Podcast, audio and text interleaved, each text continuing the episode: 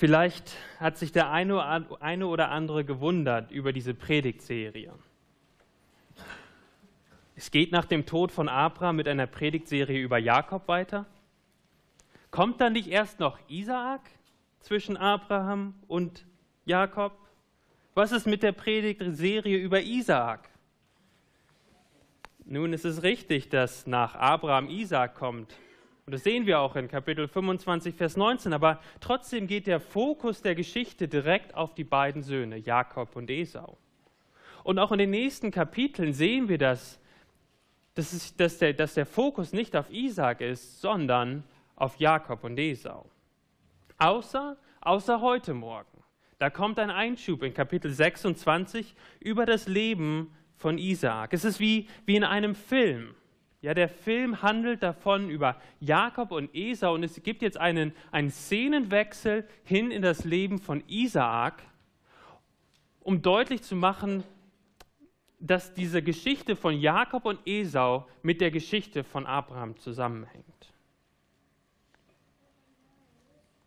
Kapitel 26 ist also ein wichtiger Einschub in die Geschichte von Jakob aus dem Leben von Isaak. Und es beschreibt das Leben von Isaak, bevor er dann in Kapitel 27 als alt bezeichnet wird. Und Gott hatte Abraham einen Nachkommen verheißen und es war klar, dass es Isaak war, nicht Ismael. Überall lesen wir, dass es dieser Isaak ist, der der verheißene Same ist. Aber war Isaak denn jetzt wirklich derjenige, der der verheißene Same Abrahams war? Es war noch nicht offiziell bestätigt, gegenüber Isaak zumindest.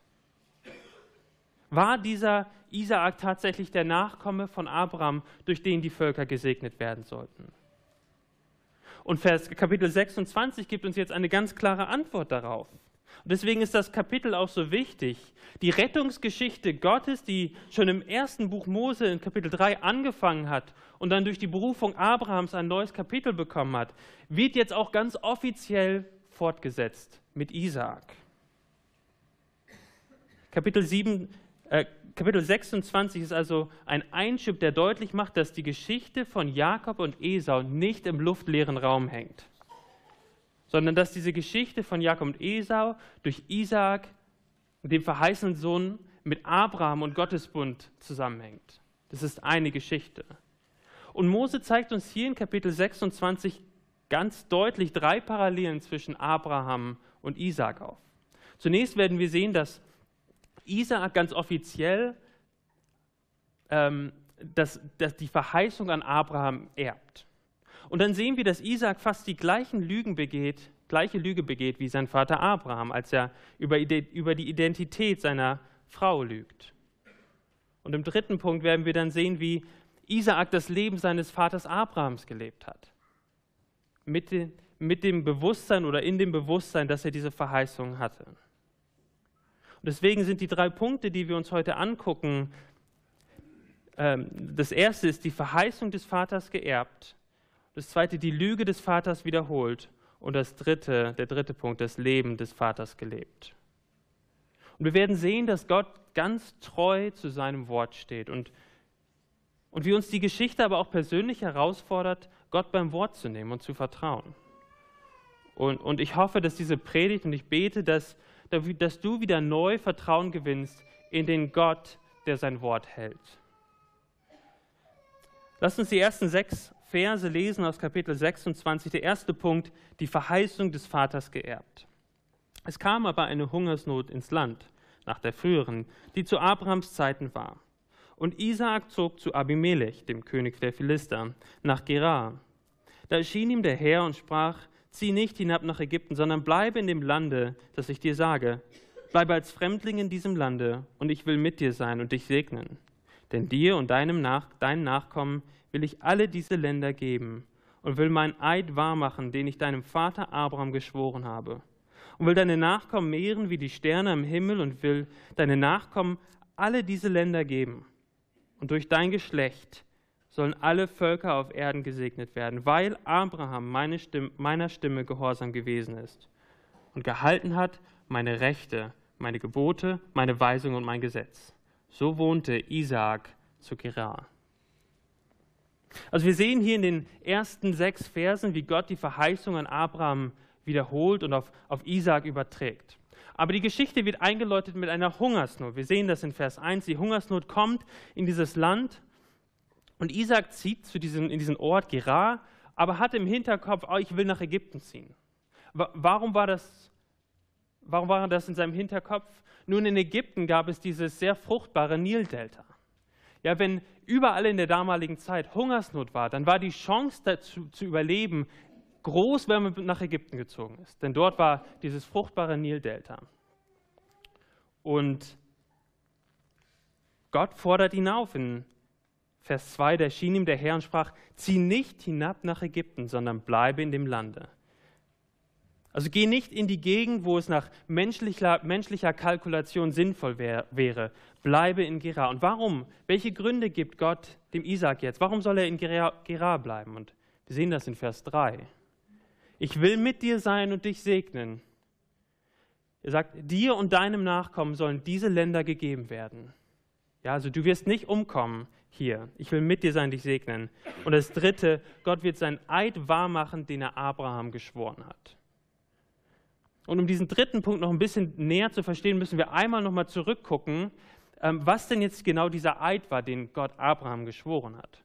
Und das, diese Geschichte mit Abraham fängt an in 1. Mose 12, wo Gott Abraham Versprechen gibt. Er gibt ihm zwei Aufforderungen. Er sagt, geh aus deinem Land und sei ein Segen. Und er umrahmt diese zwei Aufforderungen mit jeweils drei Versprechen in Kapitel 12. Er sagt, du wirst ein großes Volk sein, du wirst ein Segen sein und du wirst einen großen, einen großen Namen haben. Und er sagt, Gott wird segnen, die dich segnen, Gott wird verfluchen, die dich verfluchen und in dir sollen gesegnet werden alle Geschlechter auf Erden. Und dann sehen wir in Kapitel 15 von 1. Buch Mose, wie Gott einen Bund schließt mit Abraham. Also diese Verheißung, die er in Kapitel 12 gegeben hat, werden jetzt in diesem Bund festgehalten. Ja, Gott hatte große Versprechen gemacht, aber bisher war bei Abraham wenig herumgekommen. So wiederholt Gott seine Verheißung an Abraham und, Gott, und Abraham glaubt ihm. Aber woher, woher konnte Abraham jetzt wissen, dass er es ernst meint? Und dann lesen wir davon, wie Gott diesen Bund mit Abraham schließt. Abraham legt zwei Tierhälften einander gegenüber und Gott geht hindurch, nicht Abraham. Was hat Gott damit signalisiert? Er hat damit signalisiert, dass der Bund, den er hier geschlossen hat, geschlossen hat von ihm selbst abhängig sein wird. Er hat damit nicht gesagt, dass der Gehorsam von Abraham nicht notwendig ist. Wir sehen das auch gleich in unserem Text. Der Gehorsam von Abraham war notwendig. Aber Gott sagt hier, dass Gott die Verantwortung für beide Vertragsparteien übernimmt. Für beide Parteien in dem, in dem Bund. Das heißt, wenn Abraham oder einer seiner Nachkommen den Bund nicht einhält, dann wird Gott die Konsequenzen selber tragen. Und dann kommt der Nachkomme doch immer noch nicht. Und Abraham und Sarah versuchen etwas nachzuhelfen mit Ismael. Aber dann in Kapitel 17 im ersten Buch Mose bestätigt Gott noch einmal diese Versprechen, die er in Vers 12 gegeben hat und dann auch nochmal in dem Bund bestätigt hat. Dann wird Isaak geboren und dann fordert Gott auf, diesen Isaak zu opfern. Das lesen wir in Kapitel 22. Gott will, dass Abraham Gott mehr liebt als seinen Sohn. Und im ersten Buch Mose, äh, Kapitel 22, lesen wir dann davon, dass Abraham seinen Sohn opfert, äh, oder hingeht und opfert und, und, und Gott sieht, dass Abraham Gott wirklich lieb hat. Und, und, und an dem Punkt in Kapitel 22 schwört Gott dann diesen Eid, von dem wir dann auch in Kapitel 26 lesen. Und spätestens jetzt, an diesem Punkt in Kapitel 22, war klar, dass Gott alles machen wird, um diese Verheißung zu erfüllen. Und so lesen wir in Kapitel 26 hier von diesem Schwur an Abraham. Was war der Inhalt von diesem Schwur? Sie sehen das in Vers 4. Deine Nachkommen werden sein wie die Sterne am Himmel. Also du wirst ein großes Volk sein. Die Nachkommen werden alle diese Länder bekommen. Also es wird ein Land geben. Und durch dein Geschlecht, durch dein Nachkommen sollen alle Völker auf der Erde gesegnet werden. Und ich glaube, das Erste, was wir hier festhalten können, ist, dass Gott treu ist und zu seinem Wort steht. Gott hatte sich selbst geschworen, dass Abraham einen Nachkommen haben wird. Und jetzt ist er tatsächlich da und auch ganz offiziell bestätigt, Isaak ist dieser Nachkomme. Es ist wie, als wenn eine nächste Seite in diesem Heilsplan Gottes aufgeschlagen wird. Ja, Gott hatte ganz am Anfang in Kapitel 3 von 1. Buch Mose schon versprochen, dass ein Nachkomme der Frau kommen wird, der der Schlange den Kopf zertreten wird. Aber was passiert mit den Nachkommen, die danach kommen? Sie sündigen. Gott straft sie und vernichtet fast die gesamte Menschheit außer Noah. Und auch die Nachkommen von Noah bestätigen nur, dass die Menschen Sünder sind und es keine Hoffnung gibt. Und dann wird dieses nächste große Kapitel aufgeschlagen. Gott beruft Abraham und es konkretisiert sich mehr und mehr. Diese Verheißung dieses Samens aus 1. Buch Mose 3 bekommt mehr, wird mehr konkretisiert. Ja, es wird noch lange dauern, bis dieser Same kommen wird, durch den alle Völker gesegnet werden sollen. Es wird noch eine lange Zeit dauern, aber hier wird schon das nächste Kapitel, wird das nächste Kapitel aufgeschlagen. Gott wird oft und vielmals noch eingreifen, bis dann tatsächlich dieser eine Nachkomme kommt, durch den alle Völker gesegnet werden sollen. Aber hier, jetzt in unserem Text, sehen wir, dass es den nächsten Schritt gibt. Jetzt wissen wir, dass durch diesen Nachkommen Abrahams, durch Isaak, dieser verheißene Same kommen soll. Aber wenn wir durch die Geschichte der Bibel nach vorne gucken, dann sehen wir, dass weder Isaak noch Jakob noch das Volk Israel noch die Könige von Israel im letzten Sinne diese Verheißung erfüllen. Ja, wir sehen, aus Abraham, Isaak und Jakob wird eine große Nation. Ja, da ist ein Volk. Ja, Israel bekommt ein Land. Und mit jeder neuen Entwicklung ist die Hoffnung da, aber jedes Mal versagen die Menschen. Immer wieder ist ein Hoffnungsschimmer da, aber dieser große Knall bleibt einfach aus. Wo ist denn jetzt dieser verheißene Same, durch den alle Völker gesegnet werden sollen? Und selbst bei Jesus. Da kommt Jesus und auch wenn er vielleicht für viele so ausgesehen hat wie dieser angekündigte, verheißene Same, so war er doch am Ende frühzeitig tot. So lesen wir von Jüngern am Ende, am Ende des Lukasevangeliums, die Emmaus-Jünger, wie sie bedröppelt ihren Weg gehen.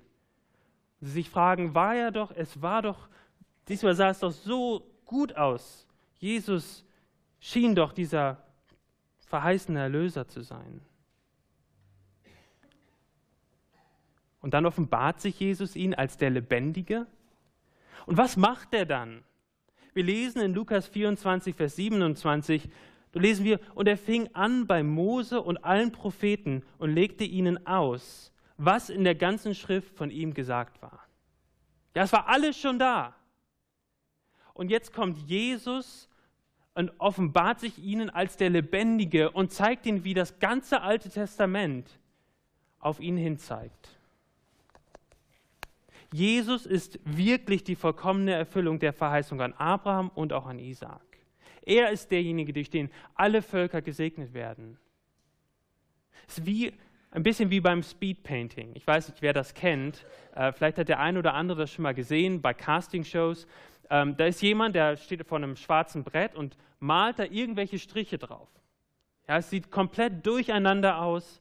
Äh, einfach wirrwarr. Und die Juroren fragen sich, was macht der da? Und am Ende von eineinhalb Minuten nimmt er das Bild und dreht es um. Und das Bild ist das Porträt eines der Juroren. Ja, was auf dem Kopf komplett durcheinander ausgesehen hat. Dieselben Striche, dieselben Dinge. Es, es findet ein Perspektivwechsel statt. Und auf einmal ist es ein wunderschönes Bild. Und so ähnlich ist es, was Jesus hier macht. Ja, die Verheißung des Alten Testaments und Jesus selbst sahen für die Emmaus-Jünger einfach nur durcheinander aus. Ein Messias, der als Krimineller am Kreuz stirbt, das machte keinen Sinn. Aber indem Jesus den Jüngern sich selbst offenbart als der Lebendige, und zeigt, wie das Alte Testament in ihm die Erfüllung findet, ist es, als ob Jesus dieses Bild umdreht. Und auf einmal sehen die Jünger, wow, das Alte Testament zeugt von diesem Jesus. Jesus ist wirklich dieser verheißene Same. Und wir stehen an einem Punkt in der Rettungsgeschichte Gottes, an dem wir zurückblicken können. Jesus ist wirklich dieser angekündigte Same, in dem alle Völker gesegnet werden sollen, können oder sollen, weil jeder Mensch aus allen Nationen, der auf diesen Jesus vertraut, gerettet werden wird. Jeder Mensch, egal wo du herkommst, egal wie alt du bist, egal wie du aussiehst, jeder Mensch, der auf diesen Jesus vertraut, wird gerettet werden. Gott ruft tatsächlich ein Volk aus allen Nationen zusammen. Wir sind gesegnet in Christus. Nein, nicht materiell. Wir sind gesegnet in dem Sinne, dass wir Gottes Volk sind und unter seiner Herrschaft stehen. Und als Volk Gottes stehen wir als Geheiligte da ohne Sünde, weil er selbst für uns unsere Sünde getragen hat. Und so ist der Gott der Bibel ein Gott, dem du vertrauen kannst. Gott ist treu und er hält sein Wort. Ich weiß nicht, ob du hier heute Morgen sitzt und vielleicht Zukunftsängste hast. Ja, wa was wird morgen sein? Und sie fressen dich auf. Und es ist wahr, wir wissen nicht, was morgen sein wird. Wir wissen nicht, was morgen sein wird. Aber als Christ gehörst du zu dem Gott, du bist mit einem Gott verbunden, der über die Jahrtausende sein Wort gehalten hat. Und er liebt dich. Und er liebt dich so sehr, dass er seinen eigenen Sohn hingegeben hat. Und er wird dich nie und nimmer verlassen. Auch morgen nicht. Auch wenn wir nicht wissen, was morgen sein wird. Was wir wissen, was morgen sein wird, ist, dass der Gott, der sein Wort gehalten hat, immer noch mit uns da sein wird. Das wissen wir. Wir wissen unsere Umstände nicht, all das wissen wir nicht, aber wir wissen, dass der Gott, der sein Wort hält und der treu ist, mit uns sein wird. Und das müssen wir, diese Wahrheit müssen wir immer und immer wieder auch auf, auf unser Herz anwenden. Ja, es ist wie, ähm, wie bei einem Bild, bei einem Bilderrahmen. Ich weiß nicht, wer, wer von euch letztes Mal einen Bilderrahmen gekauft hat, aber das sind immer diese komischen Sticker, diese Preisdinger da drauf. Und man versucht sie abzuknibbeln, aber es bleibt immer irgendwie ein Rest drauf. Ja? Und man versucht alles Mögliche und man verschmiert das Ganze nur. Was muss man machen? Man muss so ein Mittel drauf geben, das den Kleber auflöst. Ein Mittel drauf machen und dann kann man das einfach abwischen.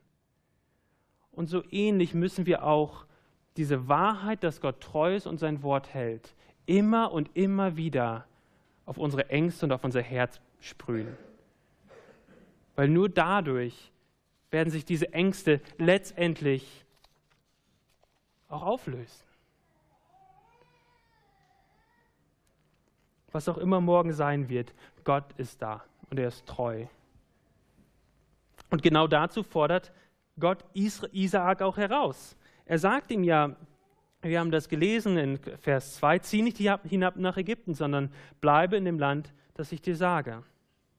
Es war nicht das war nicht die, die, ähm, der Weg sozusagen, der nach menschlicher Weise zum Erfolg geführt hätte. Was macht Isaak? Isaak vertraut, Isaak vertraut auf die Zusagen Gottes und er bleibt in diesem Ort. Vers 6, so wohnte Isaak zu Gerar. Und da darf ich dich heute Morgen auch ganz konkret herausfordern, Gott zu vertrauen. Vertraust du ihm? In, in allen Bereichen deines Lebens darf er dir etwas sagen. Isaac hat ihm hier vertraut und ist nicht nach Ägypten gegangen, sondern ist in Gerar geblieben. Eine Sache noch, bevor wir zum zweiten Punkt kommen, die wir uns jetzt anschauen müssen, ist der Vers 5. Dort lesen wir, weil Abraham meiner Stimme gehorsam ist und gehalten hat meine Rechte, meine Gebote, meine Weisungen und meine Satzung. Hängt Gottes Verheißung jetzt doch von der Treue des Menschen, Menschen ab? Es scheint ja so zu sein hier in unserem Text. Was wäre, wenn? Was wäre, wenn Abraham nicht treu gewesen wäre? Ist der Mensch letztendlich in der und hat der Mensch letztendlich Kontrolle über den Rettungsplan Gottes? Sind alle Verheißungen Gottes abhängig von dem Willen des Menschen? Nein. Wir sehen es im Alten Testament. Wir sehen, wie Gott unwiderstehlich die Rettungsgeschichte vorantreibt. Gottes Plan zur Rettung kann niemals endgültig durch Menschen aufgehalten werden. Aber dennoch lesen wir ja hier, dass der Grund für den Schwur, den Gott dem Abraham gegeben hat, die Treue Abrahams gewesen ist. Und in dem Sinne ist es wahr, dass der Gehorsam notwendig war. Gott hat Menschen gebraucht, um seinen Plan weiter umzusetzen. Ja, Gott wirkt durch den Gehorsam der Menschen, nicht gegen den Gehorsam. Man könnte auch sagen, dass Gott beides gibt. Er gibt dem Abraham den Auftrag, das, den Befehl, es zu tun, und er gibt ihm auch die Kraft, es zu tun.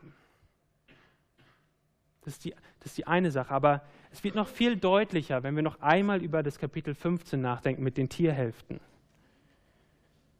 Als Gott durch diese zerschnittenen Tierhälften in 1. Mose 15 gegangen ist, hat er damit nicht gesagt, das, was du tust, Abraham, ist irrelevant. Gehorsam ist wichtig und der Bund mit Abraham, auch mit Isaak, ist nicht bedingungslos. Er hat Bedingungen. Aber was Gott sagt, ist, dass wenn ihr die Bedingungen nicht einhalten werdet, dann werde ich sie einhalten und die Strafe des Bundesbruchs selber tragen. Das ist, was Gott sagt. Und ein Theologe drückt es so schön aus. Er sagt, als Gott den Bund mit Abraham gemacht hat, hat er versprochen, beide Seiten des Bundes zu halten. Gott sagt, Abraham, wenn, du dieser, wenn dieser Bund gebrochen wird, warum auch immer, wegen meiner Untreue oder wegen deiner Untreue, werde ich den Preis bezahlen. Wenn du oder wenn einer deiner Nachkommen diesen Bund nicht einhält, dann werde ich den Preis mit Blut bezahlen. Und dann schließt dieser Autor mit dem Satz, in dem Moment hat Gott der Allmächtige das Todesurteil über seinen Sohn Jesus gesprochen. Abraham, Isaak, Jakob und alle Nachkommen haben alle nur teilweise diesen Bund eingehalten. Und das Volk Israel hat dann, wir sehen das auch am Ende, auch den, den Auftrag, den Gott ihm gegeben hat, komplett verfehlt. Und Gott wusste es. Gott wusste es von vornherein, dass dass die Menschen das nicht machen werden. Aber Gott ist bereit, den Preis zu zahlen, den die Untreue dieser Nachkommen äh, produziert hat. Deswegen gibt es Hoffnung. Jesus war der Nachkomme Abrahams, der tatsächlich dieser perfekte Nachkomme Abrahams war. Aber mehr noch, er stirbt für die Untreue des Volkes und steht dann aus den Toten wieder auf. Und jeder, der ihm vertraut, wird tatsächlich diesen Segen bekommen, die Vergebung der Sünden, wird Mitglied in der Familie Gottes und ist auf dem Weg in den Himmel, in dieses neue Land. Ja, nochmal, der Gehorsam war wichtig. Aber Gott wusste, dass die Menschen nicht gehorsam sein würden. Und so ist er selbst gehorsam. Ja, selbst gehorsam bis zum Kreuz, da, wo er dann die Untreue des Volkes selbst trägt. Und als Christen? Als Christen leben wir auf diesem sicheren Fundament. Jesus, Gott selbst, hat die Strafe für unsere Untreue getragen. Und als Christen dürfen wir auch jetzt schon der Welt vorleben, was es bedeutet, als Volk Gottes unter der Herrschaft Gottes zu leben. Die Verheißung an Abraham wird einmal vollkommen wahr sein, ja, wenn alle Gläubigen aller Zeit zusammen unter Gottes Herrschaft in der neuen Schöpfung leben werden. Aber bis dahin lasst uns danach streben, hier auf der Erde Lichter zu sein in einer dunklen Welt. Zu zeigen, was es bedeutet, als Volk Gottes unter der Herrschaft Gottes zu leben.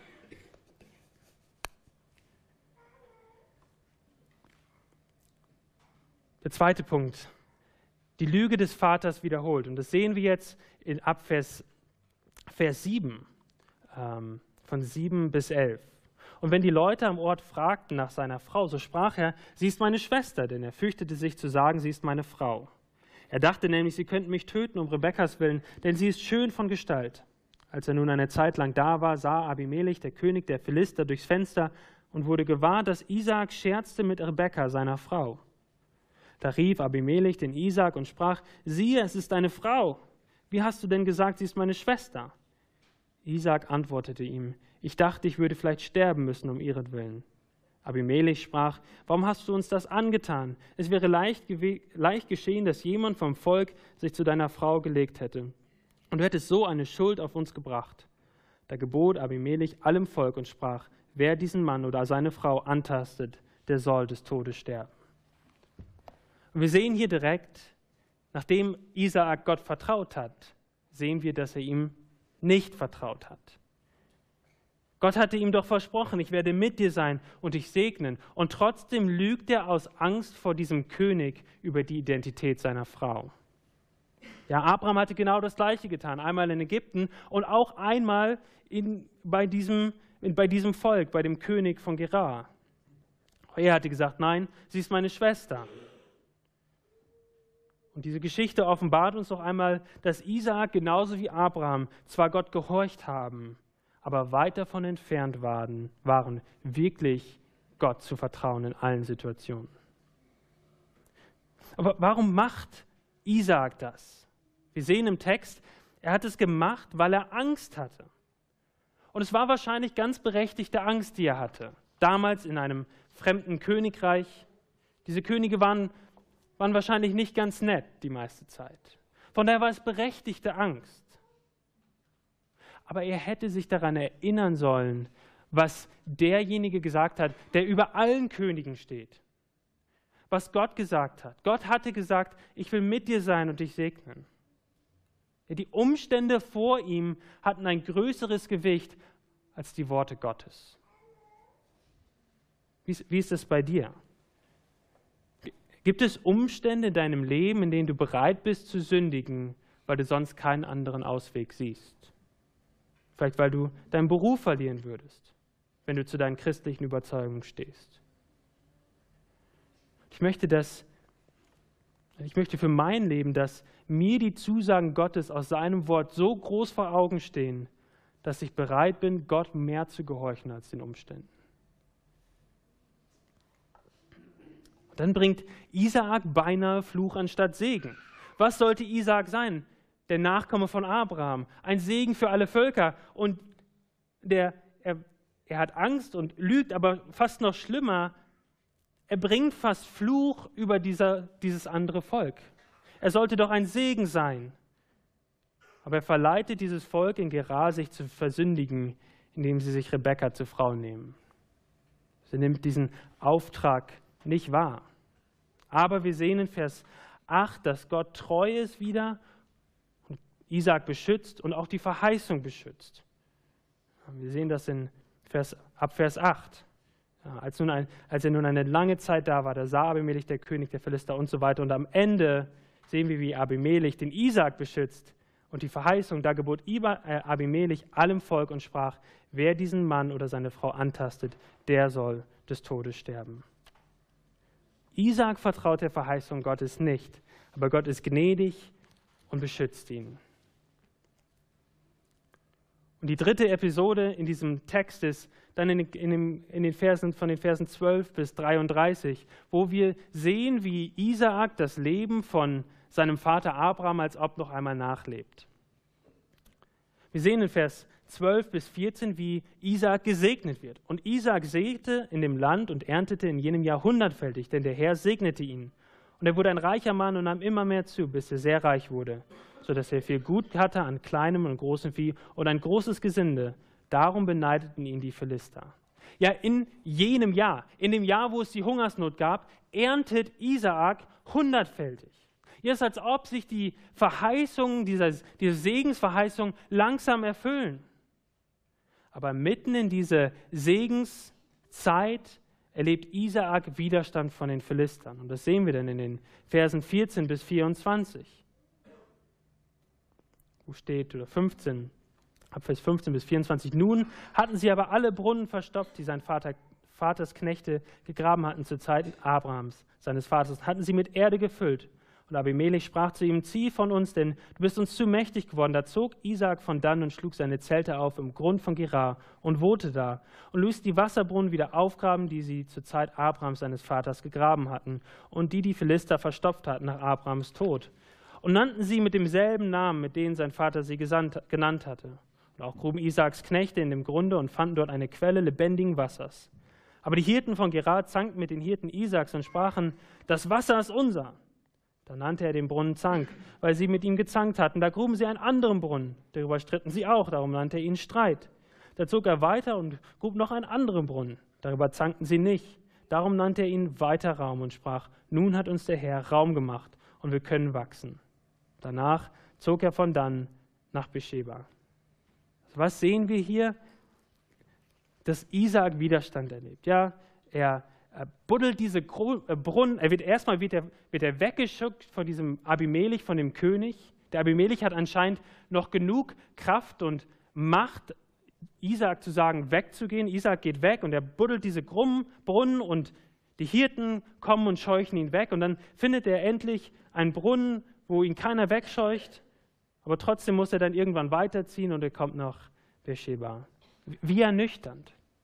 Ja, wie ernüchternd. Nun hatte Isaak Erfolg. Er war an einem Ort sesshaft, hatte Besitz. Sein Besitz wurde gesegnet. Und jetzt auf einmal ist er wieder Nomade und muss herumziehen.